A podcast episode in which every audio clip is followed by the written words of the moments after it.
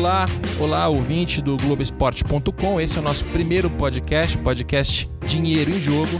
Um podcast, como é a primeira vez a gente tem que fazer a apresentação, é um podcast que a gente vai falar de tudo o que não é bola, tudo que vai resultado do campo. Então, economia, negócios, política, tudo que está nos arredores do futebol, que faz ser o futebol como ele é é o nosso assunto aqui no Dinheiro em Jogo. E para o nosso primeiro programa, a gente tem duas participações ilustres. É, aqui em São Paulo, ao meu lado, eu tenho o Rafael Plastina. Tudo bem, Rafael? Tudo bem, Capelo. Um prazer enorme participar do seu primeiro programa, do seu primeiro podcast. Espero poder ser convidado em outros e que tenha vida longa e muito conhecimento compartilhado com seus ouvintes. Maravilha, terá vida longa com certeza. E do Rio de Janeiro, a gente tem a participação por telefone, na verdade por Skype, do Bruno Maia Maia, vice-presidente de marketing do Vasco. Tudo bem, Bruno?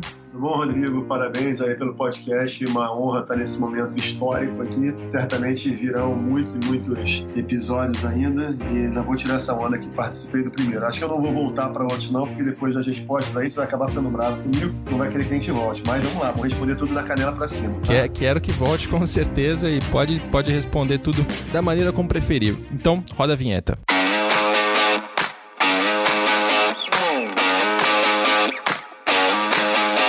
E o primeiro assunto do nosso podcast Dinheiro em Jogo é patrocínios. A gente vai falar um pouco de como está o mercado de patrocínios aqui no futebol brasileiro, comparar com o futebol europeu e mais especificamente em relação a é, patrocínios variáveis. A gente tem aqui uma, uma tendência surgindo em 2019 que é dos patrocínios cujos contratos têm uma parte fixa e tem uma parte variável que está condicionada não à, à performance esportiva do, do clube de futebol, né? já é muito comum faz algum tempo que o clube de futebol tem ali um, um adicional no pagamento dele caso ele ganhe um título. Então ele é campeão brasileiro, campeão da Copa do Brasil, campeão mundial, ele ganha ali um, um X a mais no patrocínio. Mas dessa vez o que a gente está falando é que quando o patrocinador tem um desempenho comercial melhor, tem mais vendas, tem mais lucros, isso vai ser repartido com os clubes de futebol. Então é um, é um, é um formato totalmente novo. E eu queria partir do Bruno Maia, porque o Bruno, como vice-presidente de marketing do Vasco, ele fechou um patrocínio com o BMG nesses moldes. Então, em primeiro lugar, Bruno, é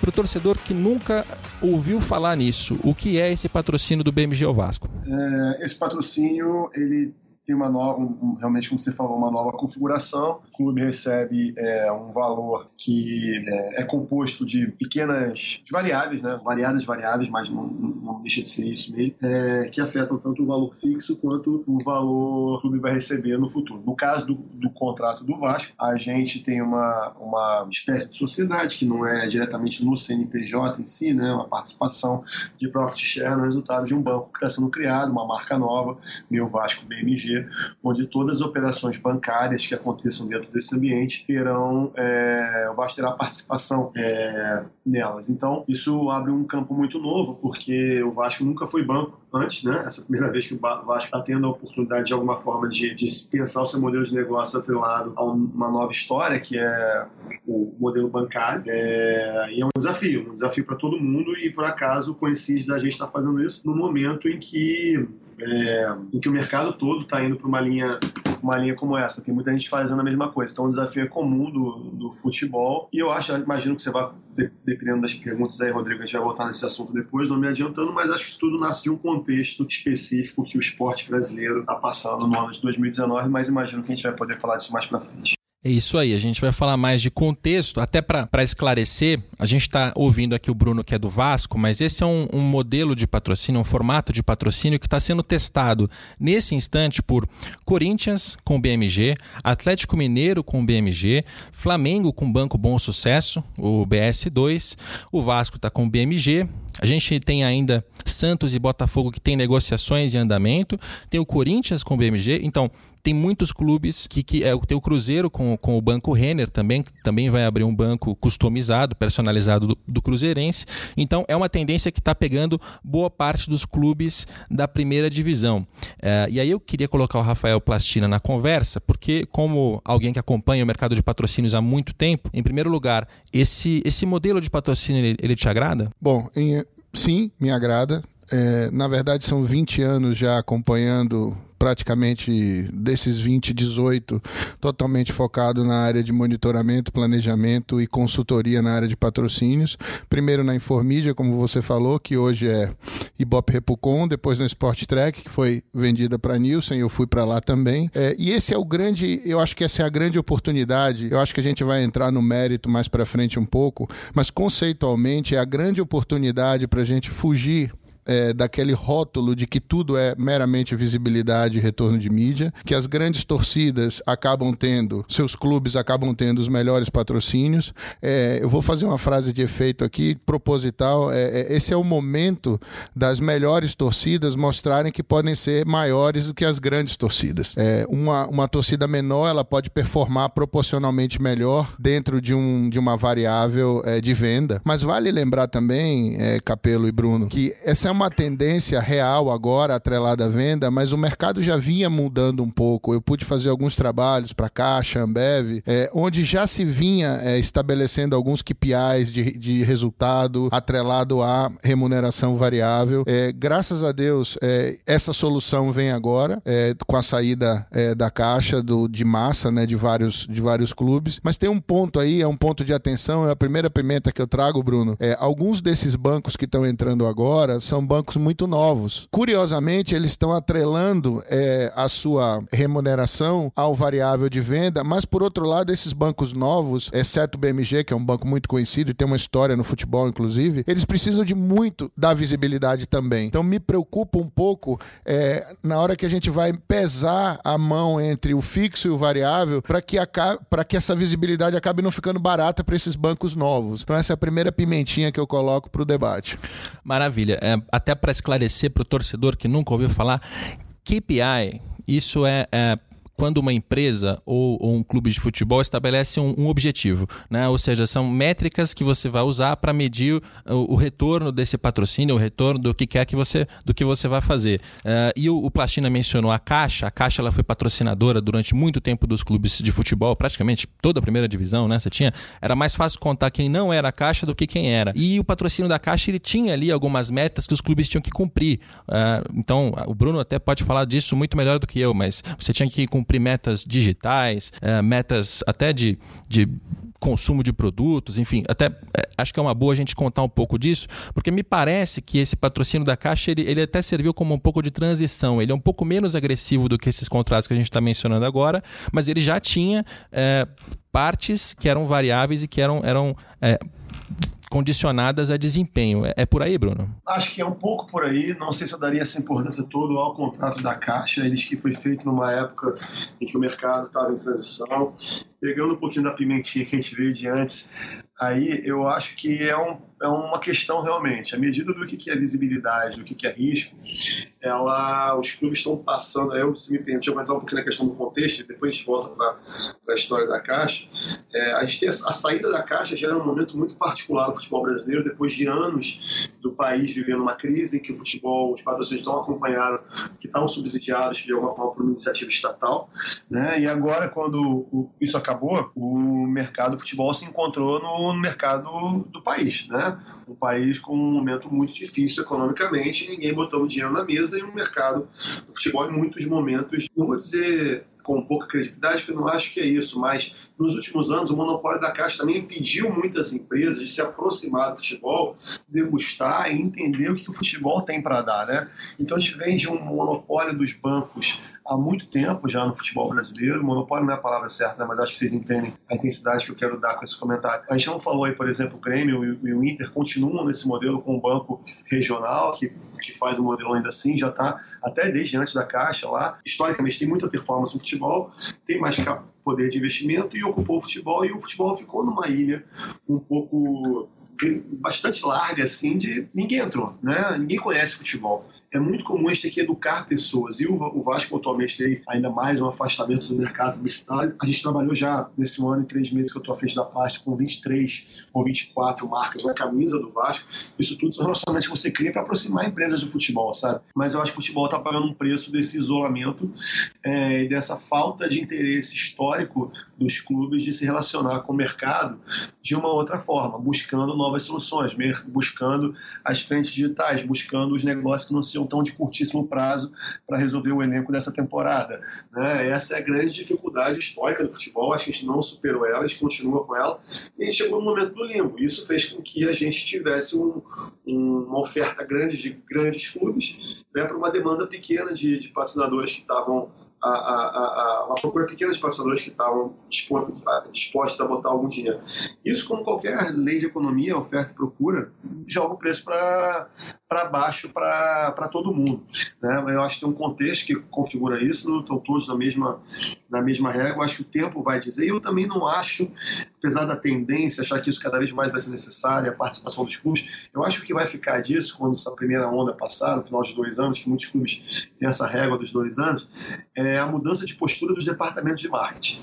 Eu não sei se esse modelo vai continuar assim. Eu acho que, o, como todo o país deve voltar a ter uma onda de crescimento, tem novos entrantes para vir para o segmento do marketing esportivo, né? algumas coisas estão acontecendo, se movimentando agora, outros segmentos chegando no futebol brasileiro, que podem mudar isso, mas eu acho que o grande barato vai ser sair quem vai conseguir mudar a cultura do departamento de marketing, fazer com que essa luta para fazer esses resultados, esses resultados darem certo, é, se no final disso a gente tem departamentos de fato buscando novas soluções, criando novos modelos, buscando novas formas de rentabilizar, porque esse vai ser o nosso desafio daqui para frente. Legal, o Bruno falou bastante sobre contexto, sobre dificuldade, e eu acho que isso é fundamental até para a gente entender por que, que esse, esse, esse patrocínio está seguindo esse caminho. Não me parece que os clubes tenham entrado nesse formato por livre, espontânea vontade. É, é mais uma questão de necessidade, né? Com, com a saída da caixa, que nem, nem tinha valores tão altos assim, embora as pessoas achem que os valores da caixa eram todos inflados, estavam todos superestimados. Na verdade, nem eram tão altos assim, mas mesmo depois da caixa, não apareceu alguém para substituir,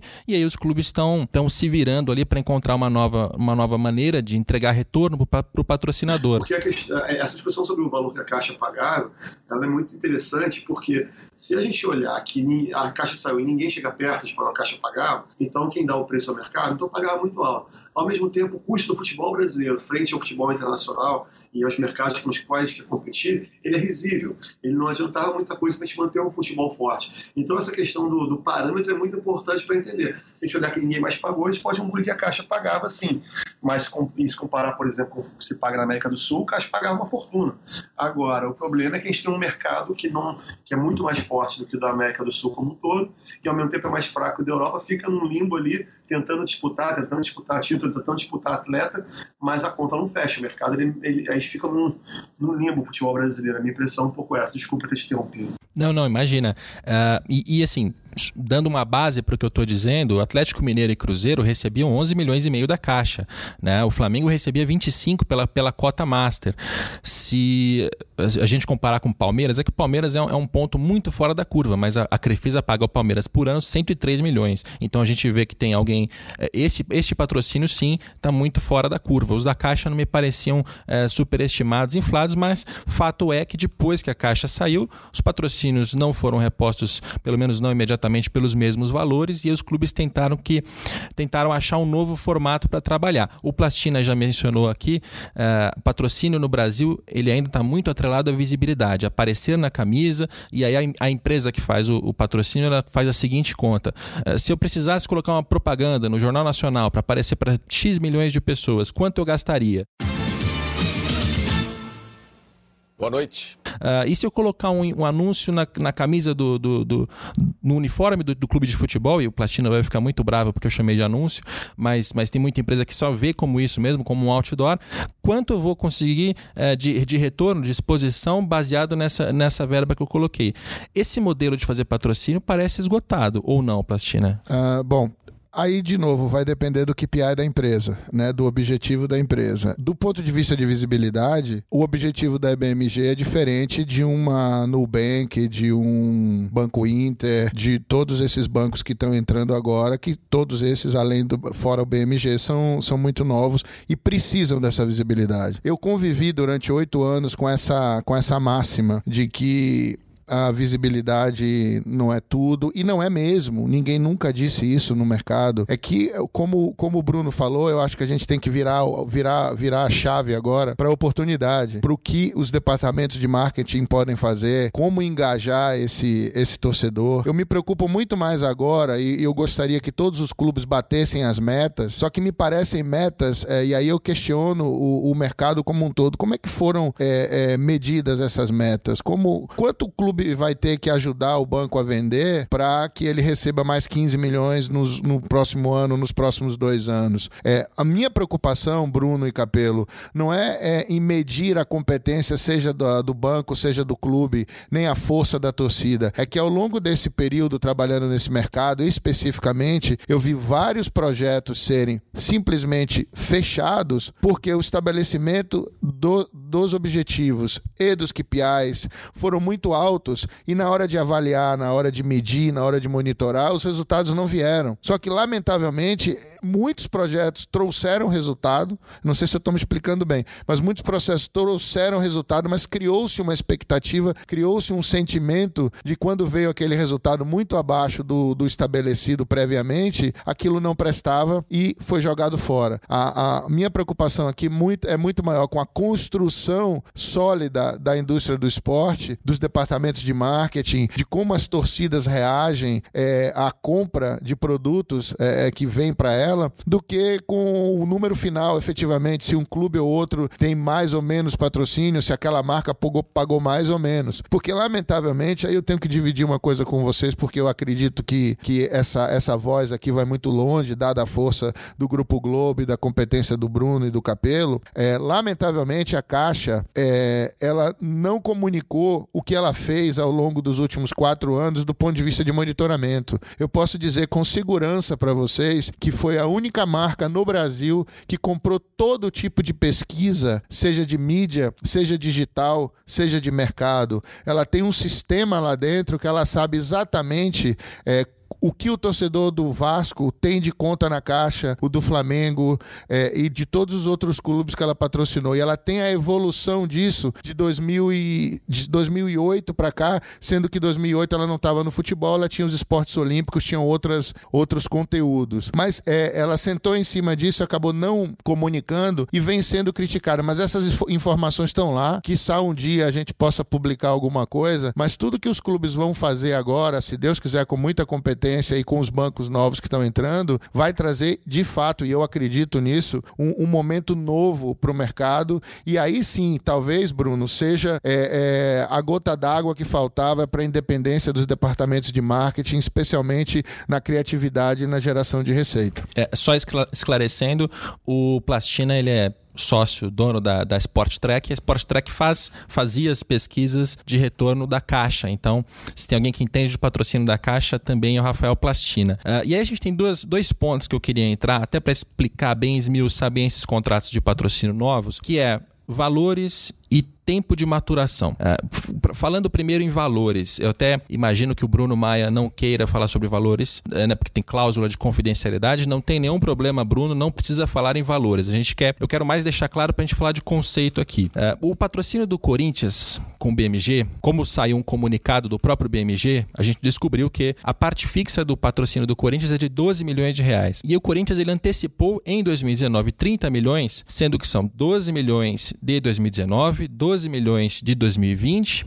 e mais 6 milhões em adiantamento, contando que esse banco, meu Corinthians BMG, vai gerar lucro suficiente para render esse adiantamento. Essa informação pública que a gente tem por enquanto, a partir da, da apuração da, da, da, imprensa e também dos comunicados que já saíram. O Flamengo acabou de fechar um patrocínio com bom sucesso, que inclusive foi aprovado essa semana no, no Conselho Deliberativo do Flamengo, cuja parte fixa é de 15 milhões. Né? A gente não sabe ainda muito bem como vão funcionar as variáveis, até porque é o patrocínio mais recente desses que a gente está mencionando. No caso do Vasco, eh, o Vasco recebeu em 2019 8 milhões em adiantamento, sendo que desses 8 milhões você tem uma parte, eh, você tem a parte fixa de 2019, mais um pouco da parte fixa de 2020. O fato é, os valores eles estão mais baixos do que o torcedor gostaria, do que rankings que a imprensa esportiva fazia um tempo atrás. São valores evidentemente mais baixos. Bruno, de quem está negociando isso.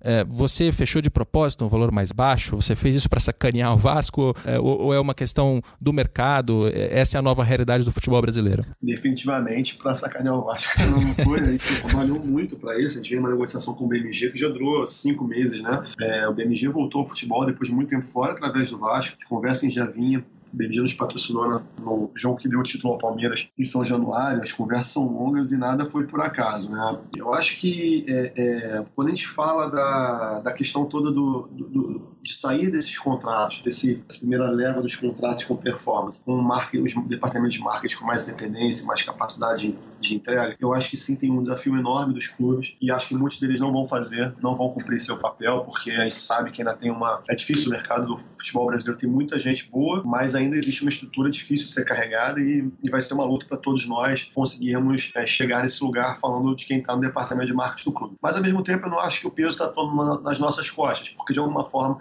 os bancos que conseguirem usar bem os departamentos de marketing, conseguirem puxar é, é, eles para performar e criar essa sinergia, vão descobrir, vão fazer com que surjam as próximas oportunidades. Então vamos supor que daqui a dois anos não seja mais um banco, mas seja um aplicativo, sei lá, de qualquer coisa, de nave espacial que vai surgir. É, essa experiência da interação de performance, ela vai educar os dois lados. Né? Ela vai fazer com que também o departamento de marketing da marca, que tem um monte de gente lá que só pensa naturalmente na disposição de marca, e tem os caras que querem fazer negócio. Isso existe dos dois lados as instituições, seja o clube ou a empresa, são feitas pessoas. As pessoas representam a mudança do mercado. Tem cara querendo avançar e tem gente pensando no, no, no antigo, isso é do jogo. Mas isso o tempo vai fazer com que as pessoas, tanto dos marcos dos clubes quanto dos marcos das empresas, que querem fazer negócio, ao, ao, passar do tempo, eu acho que isso vai, vai ser o barato que vai ficar e, e não é só nas nossas costas. Se eles não performarem, também é ruim para o banco, porque vai deixar brecha para alguém vir e fazer melhor, nem que seja um outro banco, depois que esse contrato acabar. Então, eu acho que é do interesse total deles fazer isso também. Vocês falaram das melhores torcidas, né? não das maiores. Cara, eu vejo hoje um fenômeno que a gente tem conseguido gerar com a torcida do Vasco. A torcida do Vasco abraça muito, mas muito todos os patrocinadores. É uma coisa que eu bato na tecla desde o meu primeiro dia, desde o primeiro pontual que a gente fechou, da importância da galera abraçar, e isso vem acontecendo de uma forma absurda. Tanto é que a gente está num acordo que o Vasco tem com o BMG, e tem com o Corinthians, e tem com o Atlético Mineiro. Em 24 horas, o Vasco foi o último a entrar, passou todos, todas as marcas de redes sociais desses, desses clubes, em 24 horas o Vasco passou. Então, acho que criar essa cultura na torcida, do relacionamento, também depende do patrocinador de promover ações que engajem e que de verdade façam o torcedor gostar daquela marca na camisa, eu acho fundamental. O que o Banco Inter fez com São Paulo, por exemplo, foi maravilhoso de aceitar mudar a posição da camisa do Master para ficar mais abaixo em respeito ao símbolo do clube. Isso gera adesão, isso gera engajamento, é o respeito e a ativação bem feita. Né? Então, é, eu acho que está construindo isso. Hoje eu tenho tranquilidade de afirmar que poucas torcidas têm essa ação tão ativa quanto a do Vasco de abraçar os patrocinadores. Isso nos dá motivação para fazer esse contrato. E aí, sobre os riscos que ele envolve, se é, se é só exposição ou não, eu acho que isso é a pergunta básica. Só o tempo vai dizer se foi só exposição ou não. Isso vale para os dois lados. De alguma forma, também o clube pode é, se livrar de um problema de curto prazo, que seria arrumar um patrocinador master botando isso. Então, para os dois lados é interessante isso, ainda que um valor menor. Mas o valor menor eu acho atrelado, como eu falei, ao momento do mercado menor. Mas eu acho que a preocupação que a gente teve no Vasco, acho que cada clube deve ter tido a sua, foi de minimização de riscos. Né? A gente. Uma, uma, um, um risco era esse, vocês falaram. O outro risco é o país decola, acelera de novo e começa a ter outros entrantes querendo vir para o mercado. Como é? Eu vou ficar preso quanto tempo nessa história? Um, um negócio de risco que foi fechado no momento de baixa a um valor menor do que eu esperava, do que eu acreditava que valia. Eu vou carregar isso por anos e anos, vou passar esse pepino para a próxima gestão, deixar o clube ferrado, sem a possibilidade de uma receita futura, porque eu precisava resolver meu orçamento 2019? Como é que eu avalio a possibilidade disso também dar certo para caramba? O que, que isso gera depois de ativo para o clube, se isso der muito certo? Como é que eu protejo o, o, o, o inventário, vamos dizer, né, o que sobra, esses, esses, esses ativos, é, clientes ativos que a gente colocar no banco? Se o contrato acaba, o que, que acontece com eles? Então tem uma série de preocupações que o Vasco transitou por elas durante a feitura do contrato e se e bateu o pé de fazer do jeito que acreditava que preservaria mais o clube, não só para o ano de 2019, quanto para o próximo e para futuras gestões, né? É, eu acho que o mercado vai mudar muito, muito, muito nos próximos 5, 6 anos. Então, nosso cuidado também é, não foi olhar só a cifra, mas toda essa conjuntura de coisas que só ao final do contrato mesmo a gente vai poder avaliar se foi bom ou foi ruim. O Bruno mencionou que o Vasco tem essa, esse mecanismo para, né, caso receba uma oferta, o que vai acontecer com o BMG. O BMG já está previsto em contrato que o BMG passa para uma outra propriedade da camisa caso, caso apareça uma, uma oferta pelo espaço que ele ocupa e ele não queira cobrir. É isso, é assim que funciona, né, Bruno?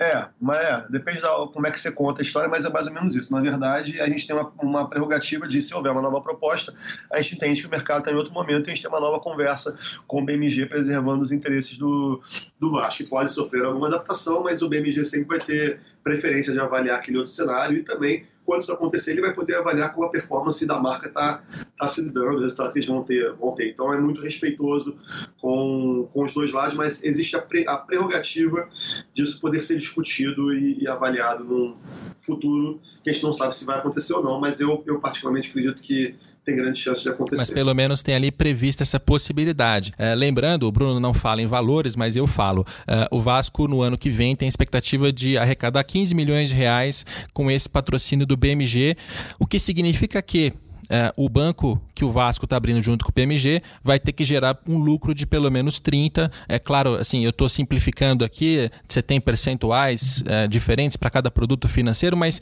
simplificando para o torcedor entender, o Vasco está abrindo um banco é, customizado junto com o BMG. Esse banco ele vai ter receitas, ele vai ter custos é, e no fim das contas, aquela, aquele dinheiro é, final. Não é exatamente isso. Deixa eu te corrigir, desculpa.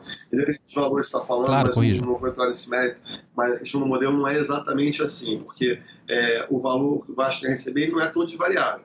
Né? Esses que você está supondo 30 milhões aí, é, se eu, havendo uma divisão, que seria 15, 15, nos números que você é, especulou, ele seria acima dos próprios 15, porque o Vasco tem valores mínimos é, garantidos, que, tem, que variam também com algumas métricas dentro do próprio contrato, é, mas não, não é exatamente essa conta, porque se fosse esse modelo, a gente estaria pressupondo que todo resultado vem de variável, não é. Não, não, não, não. O Vasco tem um, um, contrato que uma parte é fixa e uma parte é variável. A, a, gente sabe pela, pela imprensa, pela apuração, que o Vasco já recebeu uma parte da parte fixa. Então, em 2020, é, do que tem para entrar, você a parte fixa já não é mais 100%, você vai ter que compensar mais com a parte variável e aí no fim do ano a expectativa é de arrecadar 15 milhões. Isso está certo? É, mais ou menos porque eventualmente que já foi adiantado, a parte que já tenha sido adiantado do próximo ano, conta como do próximo ano. É, o valor fixo do próximo ano é ele, ele é, seja ele qual, qual ele, ele, ele seja no, no ano que vem, ele compõe parte do resultado que gera um balizador. Né? Tentando simplificar para a torcida, é, a lógica é: você tem um contrato de cinco anos entre o Vasco e o BMG. O primeiro ano gente considera um ano de, de que a gente chama de rampagem, de decolagem do produto, para a torcida entender, a gente aprender a trabalhar. E no segundo ano a gente precisa avaliar a performance dele. Se a performance dele no segundo ano não gerar X de receita para o Vasco, isso conta o variável mais os fixos que existem, ele não se mostrar desse, dessa forma rentável, é, tanto o BMG quanto o Vasco podem reavaliar esse contrato e escolher se querem seguir ou não não significa que está rescindido o contrato, pelo contrário, ele vai estar vigente, mas o dirigente que estiver a cargo dessa decisão no início de 2021 vai poder avaliar, vai poder conversar com o banco. Essa foi a forma que a gente encontrou de proteger o clube. Falou, ó, no mínimo tem que dar essa brincadeira, tem que estar dando isso daqui. Se não der isso aqui, quem estiver aqui vai poder sair, escolher um novo caminho e a gente imagina que o mercado vai estar em outro momento. Então é de fato uma proteção e um senso de responsabilidade muito grande com a gestão futura do clube. E aí, ainda falando de valores, eu queria passar a bola para o Plastina. Uh, ele mencionou aqui mais, mais cedo da, da lógica de que os clubes vão ter que provar que tem as melhores torcidas e não simplesmente as maiores torcidas. E, e isso vale porque, até nesse caso dos bancos, é algo que, que, que é educativo Digamos que o, o Corinthians com BMG abra um milhão de contas. Né? Só isso não vai ser suficiente para que o patrocínio é, seja rentabilizado, para que ele renda aquele, aquele valor que o clube está esperando. O, o Corinthians vai ter que estimular o seu torcedor a usar a conta de fato, seja para fazer investimento, seja para tomar crédito. É, se esse banco não receber taxas, juros, não tiver receita, o patrocínio do Corinthians e de todos os outros clubes que a gente está mencionando, a Cruzeiro, Atlético Mineiro, é, provavelmente o Santos, talvez o Botafogo, também o Flamengo, todos esses clubes não vão ter essa, essa arrecadação. É, Plastina, os valores que estão sendo pra, praticados hoje, que a gente está aqui mostrando, é, eles são mais baixos do que você imagina? Para quem, quem estuda e faz é, estuda muitas métricas e o acompanhamento dos patrocínios, o mercado ele, ele, ele, ele caiu por quê? É, vamos lá. É, a gente está tocando nesse, nesse tema é pela, pela segunda vez. A gente ouviu logo que a Caixa começou a recuar no final do ano passado que ela havia inflacionado o mercado, que é, ela pagava mais por isso e que por isso ninguém chegava. É uma forma de ler. O próprio Bruno é, é, falou, mencionou nessa linha um pouco. Uh, mas por outro lado, alguns clubes ficaram recebendo de forma congelada durante quatro anos, que é o caso do, do Flamengo. A minha minha preocupação hoje não é de avaliar se o que os clubes recebem hoje numa soma estimada, fixo mais variável, se é igual, maior ou menor que a caixa. Eu acho que a gente tem que ah, olhar por um lado da oportunidade, que o Bruno já explicou muito bem. É... e aí entra um ponto que, que me incomoda, que eu acho que é uma, uma ferida que a gente tem que tocar, se é que é uma ferida, né? ou se é mais uma coisa que a gente vai descobrir e vai aprender é, ao longo do tempo. O relacionamento do banco hoje com o consumidor em geral, ele vem mudando. Os bancos digitais chegam sem tarifa, sem cesta de, de, de, de taxas, etc. Uh, ah, e muitos produtos estão sendo feitos agora, né, pelo menos por quatro bancos aí, é, para acessar o torcedor. E eu me lembro que logo que saiu o contrato do Corinthians com o BMG, um determinado uma determinada resenha de um determinado canal é, esportivo por assinatura, na minha visão, prestou um desserviço ao mercado de comunicação, mercado publicitário, mercado de patrocínio, ao incitar de forma até agressiva é, os torcedores contra o Corinthians e contra o BMG, alegando que a incompetência do Corinthians ia fazer com que o torcedor pagasse a conta do patrocínio.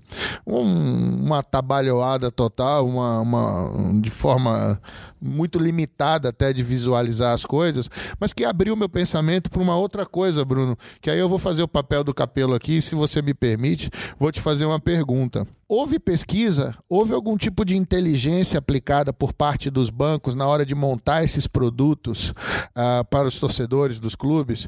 É, esses bancos, é, no caso específico seu, o BMG, ouviu o Vasco para entender um pouco mais o que você poderia aportar em relação ao torcedor?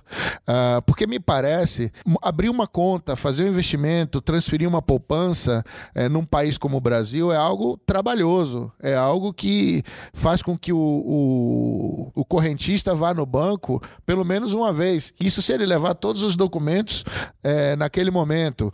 Para os que estão no digital, talvez isso seja mais fácil, mas não é todo mundo. Muito ao contrário, é muito pouca gente ainda.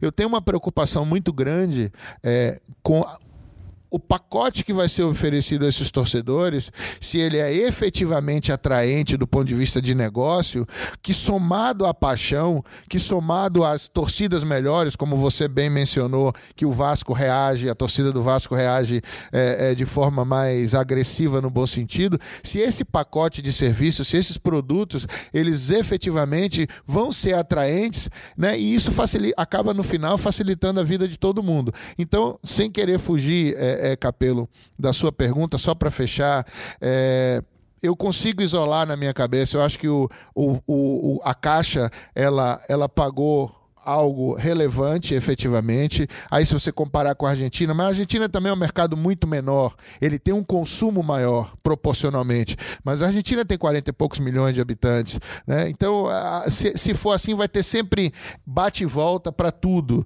Né? A Europa, é, qual é a resposta para a Europa? Os patrocínios da Europa são maiores porque a maioria dos times são globais. Os direitos internacionais, como o Bruno falou, são muito bem explorados há pelo menos 20 anos na Ásia, nos Estados Unidos Unidos, no Brasil, na Argentina, é, em países como China, Índia. Então, é, não, não tem muito como comparar. Mas o, o meu o cerne da minha pergunta, Bruno, é a minha curiosidade pessoal e o meu, o meu, a minha expectativa pessoal de que esses pacotes de serviços estejam efetivamente se, sendo criados com muito carinho, com muito cuidado e endereçando efetivamente é, o interesse é, e o bem-estar do bolso dos torcedores. Antes do, antes do Bruno responder, eu queria até contar uma pequena situação é, é, a diretoria de um dos clubes que fechou um patrocínio nesses moldes, não vou dizer qual é o clube, mas a diretoria estava toda reunida numa mesa e eles estavam discutindo se valeria a pena entrar naquele formato ou não. Aí tem um diretor que levanta a mão e começa a perguntar para os demais o seguinte: é, vem cá, deixa eu perguntar para vocês, vocês trocariam de banco? Vocês fechariam a conta de vocês nesse banco atual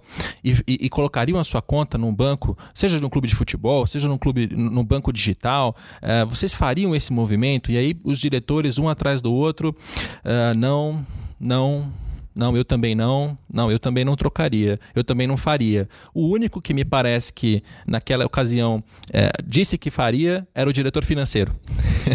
Talvez por, por acreditar que pagando menos taxas, que os, as contrapartidas que esse banco vai oferecer para os clientes sejam melhores do que de um banco tradicional, de um banco com agência física, o único que, que faria essa troca seria o diretor financeiro. Todos os outros tinham receios em relação a isso. Não sei se eles fizeram pesquisa para saber é, quantos dos torcedores pensavam como os diretores que não fariam a troca ou quantos pensavam como o diretor financeiro que faria a troca e abriria uma conta nesse banco, colocaria o dinheiro lá dentro. E aí eu passo a bola para você, que é uma bola bem torta que o, Pla o Plastina te mandou, né, Bruno, que é, é ela é bem complicada. Você mas, mas deixa só, só fechar. A minha, a, minha, a minha maior intenção aqui, é, você deve ter percebido porque você está sentado aí nessa cadeira, é proteger o clube. Porque se você tem um produto redondo, bem pensado, você tem um trabalho muito mais fácil de fazer. A minha intenção é essa, tá? A bola é quadrada, mas no sentido de te proteger. Manda a bala, Bruno. Bola quadrada não, aqui a gente mata a bola que nem estilo Felipe Coutinho, rapaz, de costas, põe no chão e sai jogando. Olha só, é, só uma primeira questão que o Plastina falou, não sei se ficou claro, só para me deixar mais claro. Eu não avaliei se a Caixa pagou necessariamente ah, muito ou pouco o clube. Quis dizer foi aos clubes. Eu quis dizer é que o segmento bancário como um todo ele blindou o futebol. Não foi só a Caixa, né? Uma série de outros bancos participaram disso também. O Banco Inter São Paulo, a Crefisa, segmento bancário, o Banrisul, no, nos outros clubes, o Agibank que teve no Corinthians. Então a gente sabe que ele, eles esse segmento é que blindou o futebol. É, agora, sobre a pergunta, a primeira pergunta do Platina, se a gente foi escutado, num primeiro momento, o BMG, no nosso caso, trouxe uma plataforma com total liberdade para o Vasco de customizá-la com a frente que ele quisesse dar mais força. É, a gente já vinha negociando, o Corinthians acabou avançando primeiro, lançando publicamente a sua, o, o seu caminhar antes da gente, a gente observou, não nos identificamos exatamente para o torcedor Vasco a mesma lógica que o Corinthians. Pusemos isso até que estávamos ainda negociando com eles, falamos, ó, oh, a gente quer fazer de outro jeito, a gente quer fazer mais assim, quer fazer mais assado. Vocês topam. E até agora, até o presente momento que a nossa plataforma não está no ar ainda, tem sido muito bem recebido todas as intenções do Vasco customizar um produto bancário. O Vasco não está lançando um app para alguém abrir conta digital. Isso é uma coisa que o Vasco está lançando. O Vasco está entrando no segmento bancário. É outra abordagem. A gente vai ter produtos gratuitos, vai ter produtos pagos, tem cartão de crédito nacional, tem cartão de crédito nacional, tem conta corrente, tem conta pagamento, tem uma série de coisas. Tem esse presente momento que a gente está falando, essa perspectiva é muito positiva. O que o Vasco tem hoje é quase um contrato em branco não é em branco, evidentemente, mas com uma liberdade muito grande de trabalhar produtos financeiros. E escolher. E, eventualmente, abrir mão da sua margem para poder é, é, incentivar um produto e falar, pô, beleza, isso aqui eu vou reduzir um pouco da margem do Vasco, que eu consigo gerar um, gerar um giro não sei qual em outra ponta, isso eu posso fazer. Toda essa flexibilidade existe. Né? A gente é sócio no resultado. Né? A gente não é sócio, como eu falei, no contrato, mas é sócio no resultado. Então, sim, do lado do Vasco, eu posso dizer que essa preocupação ela é o tempo inteiro. E ser customizada e achar esse caminho. Quando o Capelo comenta desse diretor financeiro, do diretor aí que teria feito esse comentário na mesa, não, não me emociona muito esse exemplo, não, porque eu acho que chegar para a maior parte da população e perguntar se têm uma, se faria uma compra na internet há cinco anos, não se faria da mesma forma que se faz hoje. Quando a gente está falando de mudar para o banco digital, o comportamento inteiro do usuário, eu sou, eu, Bruno, já sou há 3, 4 anos usuário exclusivamente de bancos digitais. É, não tenho mais nenhum investimento meu é, feito em bancos tradicionais assim. É, então, isso é uma cultura que você vai ganhando com o passar do tempo. Eu não acho que a pergunta se aplica tão obviamente essa resposta, ah, não, se você não migraria, então significa que não vai migrar. Né? Eu acho que é uma tendência de mercado, o contrato é de longo prazo. Eu, particularmente, prefiro um contrato de longo prazo. Eu acho que o contrato que o Vasco fez, um contrato de longo prazo, com a possibilidade de saída no meio, de reavaliação no meio, é o melhor formato do que você chegar no final de dois anos e ter começado tudo de novo, deixando o ativo todo na mão do banco. Né? A gente está vinculado a uma performance de sucesso com a possibilidade de sair no caso de fracasso. Tudo isso é pensamento, deve ser por acaso, né? que o Vasco é, se posicionou em aceitar e negociar dessa forma. Então, quando a gente está criando uma cultura, daqui a dois anos, talvez no final desse contrato. Maravilha. Uh, Você mencionou o tempo que vai levar para isso funcionar, e esse eu acho que é o ponto para a gente finalizar o nosso podcast. Mas ainda antes de falar de tempo de maturação, eu queria que a gente rodasse aqui a sonora do Jorge Rocha, que é diretor financeiro do Porto, um dos maiores clubes de Portugal. Uh, e eu entrevistei ele recentemente e aproveitei para perguntar se na Europa se faz patrocínio nesse, nessa linha, em que você tem uma parte fixa e uma parte variável. Vamos ouvir o que respondeu o Jorge. Nós mesmos já tivemos isso, esse valor. Tivemos, por exemplo, um cartão de crédito que era ligado, uh, um cartão de crédito ligado a, eu até posso mostrar, não vai aparecer no podcast, mas eu posso mostrar. Este cartão de crédito tem a marca do Futebol Clube do Porto, isto é um banco importante, eu não vou revelar a marca, mas é um banco importante na, no, no em Portugal e qualquer pessoa que usa isto, há um determinado ponto, há um determinado, há um percentual em que o, o clube recebe um FIV, um FIV, um flat fee pelo contrato e depois recebe um variável dependendo dos jogadores terem essa utilização. Como isto, há muitas coisas. Há cartões de bomba de gasolina de, e, há, e há outro tipo de, de, consumos em determinados de consumos em determinados supermercados, por exemplo, que têm protocolo. Nós também temos isso. Agora, se me pergunta se esses variáveis é muito muito importante no, no contrato de patrocínio como um todo, mais ou menos. Não é, não é, o variável não é assim tão. A componente variável não é assim tão, tão importante. Um pouquinho entre 15% e 20% do negócio, do negócio total. Depende do, do contrato. Bom, em suma, o que ele está dizendo é que na Europa já se faz esse tipo de, de contrato. O próprio Porto já fez isso. Ele até na entrevista me mostrou o cartão dele. Ele tinha um cartão de crédito do Porto com o logo do clube, eh, que tinha ali percentuais daquilo que ele gastava ia para o clube de futebol, mas que a receita variável dentro do valor total do contrato ela representa ali entre 15% e 20%. Me parece que o futebol brasileiro está esperando mais do que isso, né? Está esperando percentuais maiores nessa parte variável. Você acha que a gente está correndo um risco eh, muito grande de, de, de, de, imaginar que as torcidas vão consumir tanto assim? Primeiro, primeiro Plastina. Bom, é, eu acho que foi. Vamos lá, eu vou, eu vou tentar dar a minha opinião muito pautada na minha experiência e aí sem nenhum medo de, de errar. Eu acho que tanto clubes quanto bancos fizeram o que eles podiam fazer agora. Não há referência no Brasil é, não há histórico de monitoramento de dados sobre isso. É, a gente tem é, na, a gente tem na Sport Track esses dados é, históricos, Bruno, inclusive, da Caixa, de Ambev, de outros clientes, mas não referente a ações diretas de venda, apenas monitoramento do consumo declarado dessas pessoas, tanto de bancos quanto de cerveja. O que eu posso dizer, é, e, e que, que, é muito positivo e é algo exclusivo que, que eu deixo aqui pro, pro podcast do, do Grupo Globo e do Capelo, é o ponteiro mexe sim tá? É, eu tenho dados efetivos de que dentro das torcidas o ponteiro mexe para cerveja, mexe para banco, isso é um fato. Agora, no caso específico de produtos direcionados, construídos, como é o caso do mercado agora, não havia referência. Então, não cabe na minha visão, com a base de dados e de experiência que eu tenho, criticar os deals, os acordos que foram feitos agora. O que eu espero sim, e aí eu te peço encarecidamente, Bruno, é que você meça, monitore, guarde todos esses dados e use de forma hábil para renegociar a, a evolução desse contrato, se Deus quiser, e a renovação desse contrato. E isso deve valer também para todos os outros clubes, é, porque uma, as informações de mercado elas não podem ficar nas empresas terceiras. Isso tem que ir para dentro do clube. É, o clube tem que ter força na hora de negociar, porque é como você falou, se o contrato for mal, mal estipulado, mal medido, esses caras vão embora e pior levam os clientes que você colocou lá dentro e você fica sem nada. Então, é, é essa é uma leitura importante que eu queria deixar e, e, desejar muito sucesso ao Vasco, que era o time do meu pai, eu tenho um carinho muito especial, uh, e para o mercado inteiro também, que isso acabe evoluindo e que novos segmentos de mercado entrem e assumam suas posições de protagonistas num futuro muito próximo. Obrigado, Bruno. É, prazer te conhecer e grande abraço. Tá se despedindo por quê, cara? Você não ia acabar? Não, porra, calma. Ah, foi mal. a, a, gente, a gente edita isso daqui a, na, na edição que eu não, não tô finalizando, não, gente.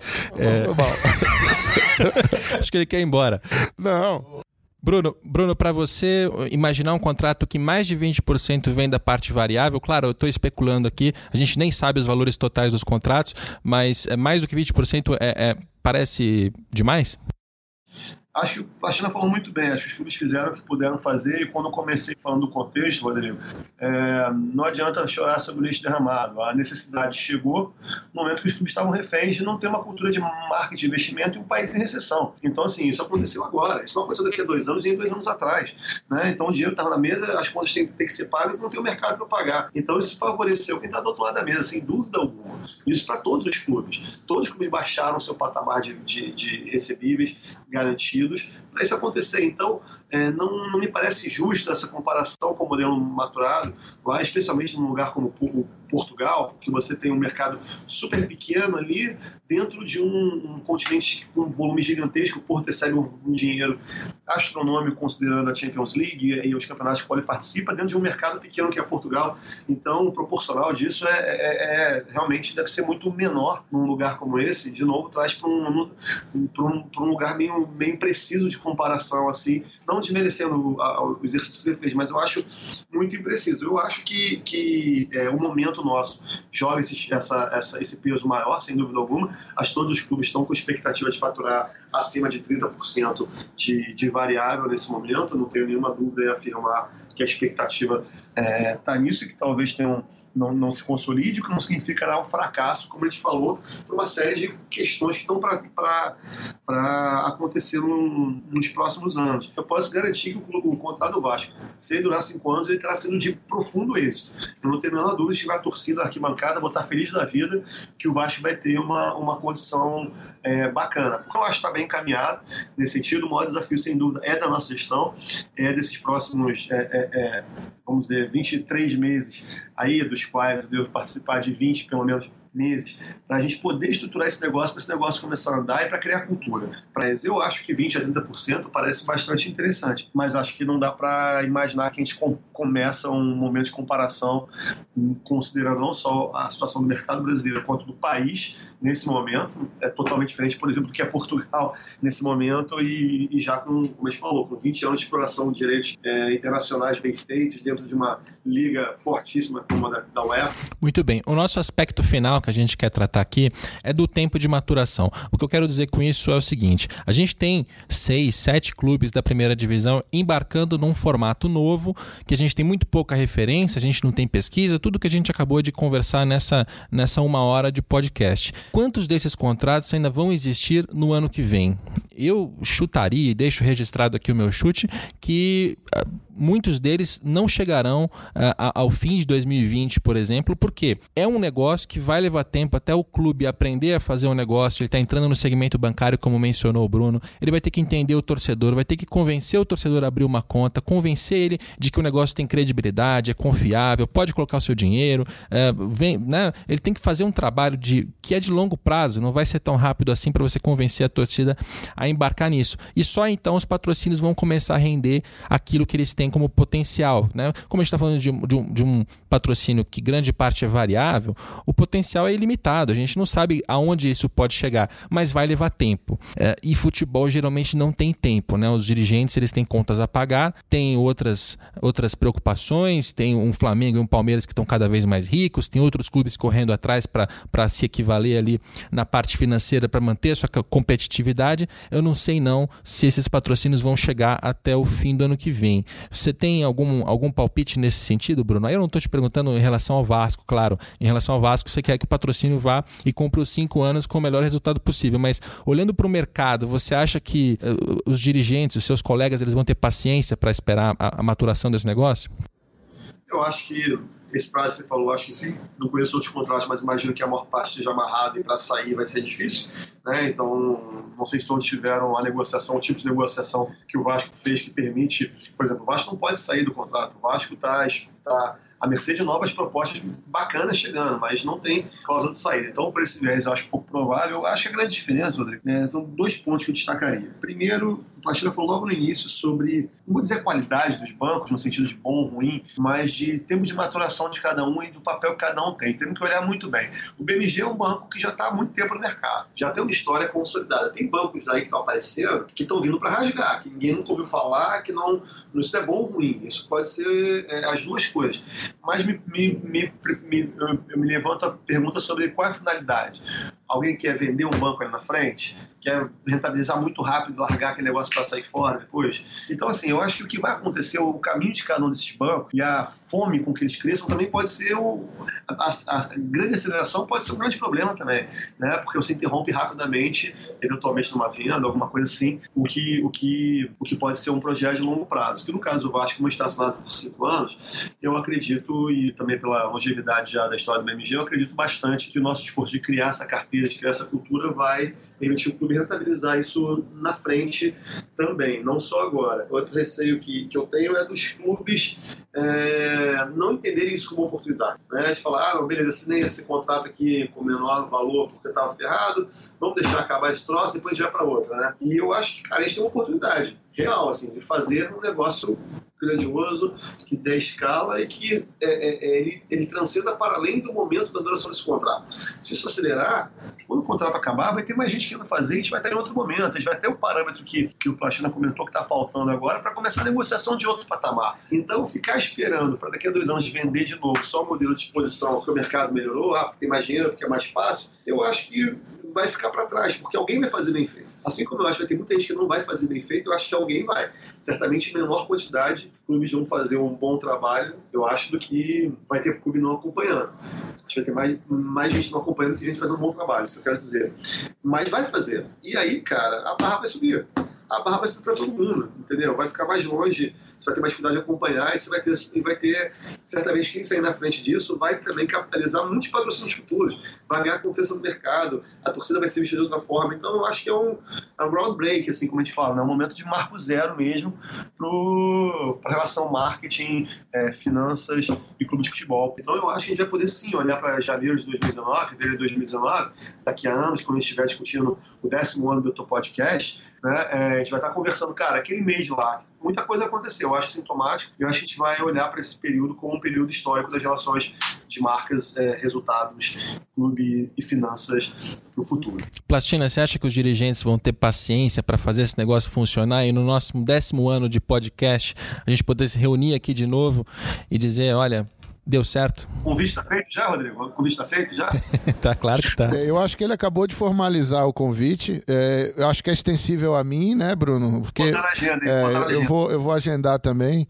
É, eu acho que é, invariavelmente nós vamos ter um ou outro dirigente que, ou novo dirigente que vai perder a paciência, que não vai ter o compromisso com o contrato original, mas seguramente esse dirigente vai ouvir o nosso podcast daqui a 10 anos e vai se arrepender, porque nós vamos ter, por outro lado, também contratos que vão ser bem sucedidos, que vão armazenar uma, uma base de informações muito rica e vão crescer. Porque se um ou outro banco cair fora, talvez o, aquele banco, ou dois ou três também, que consiga consigam é, é, sucesso podem é, é, abarcar esses, esses outros clubes e, e aumentar suas fronteiras. Lembrando, gente, que esse mercado, e a gente não tocou nesse ponto aqui, acho que a gente subentendeu isso. Veja a ferocidade com que três ou quatro bancos inclusive o BMG, eu falo três ou quatro bancos porque eu estou me referindo muito aos novos, né? ainda vem mais novos bancos por aí para entrar nessa, nessa parada também. É, é, eles entraram na correria da negociação logo depois que a Caixa saiu. Então aí me permita uma leitura, é, é esse negócio é bom.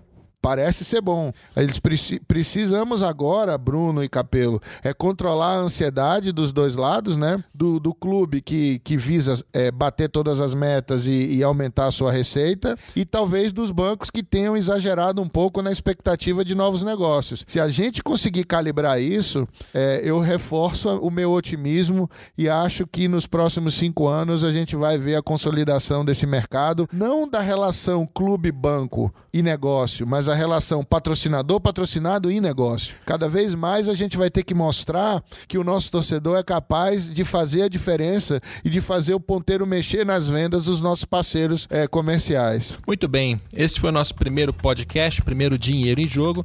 Agradeço imensamente a participação do Bruno Maia, vice-presidente de marketing do Vasco, do Rafael Plastina, dono da Sport Track, empresa que faz, é, acompanha patrocínios já há mais de uma década, uma das pessoas que mais entende de patrocínio aqui no futebol futebol brasileiro. Agradeço demais a participação de vocês dois. Estamos marcados então, na primeira semana de abril de 2029, né? Tô colocando aqui na agenda. Quando faltar umas duas semanas antes, Rodrigo, você manda uma mensagem pra gente confirmar o dia certinho, tá bom? Maravilha, já vou deixar um invite no seu, no seu e-mail, né? Que eu não mandei dessa vez, você me cobrou. Eu vou deixar um invite no seu e-mail. Abril de 2029 tá marcado. Tá, manda pra, manda pra mim também e a gente vai falando é, ao longo desses 10 anos. Bruno, prazer te conhecer, sucesso grande aí no nosso querido Vasco, é, vida longa ao patrocínio pautado em métrica, pautado em resultado, é, engajamento do torcedor. Rodrigo, para variar, um show, obrigado, tamo junto sempre que você chamar, tô aqui. Obrigadão. Obrigado aí, Rodrigo, também, Plastina, foi um, um, um prazer. Rodrigo, vida longa, seu podcast, seu trabalho são muito importantes para melhorar o esporte brasileiro, o marketing do esporte brasileiro, as, naturalmente as finanças e os resultados, tá bom? Parabéns pelo seu trabalho e boa sorte vida longa aí ao Dinheiro em Julho. Maravilha, brigadão, até a próxima.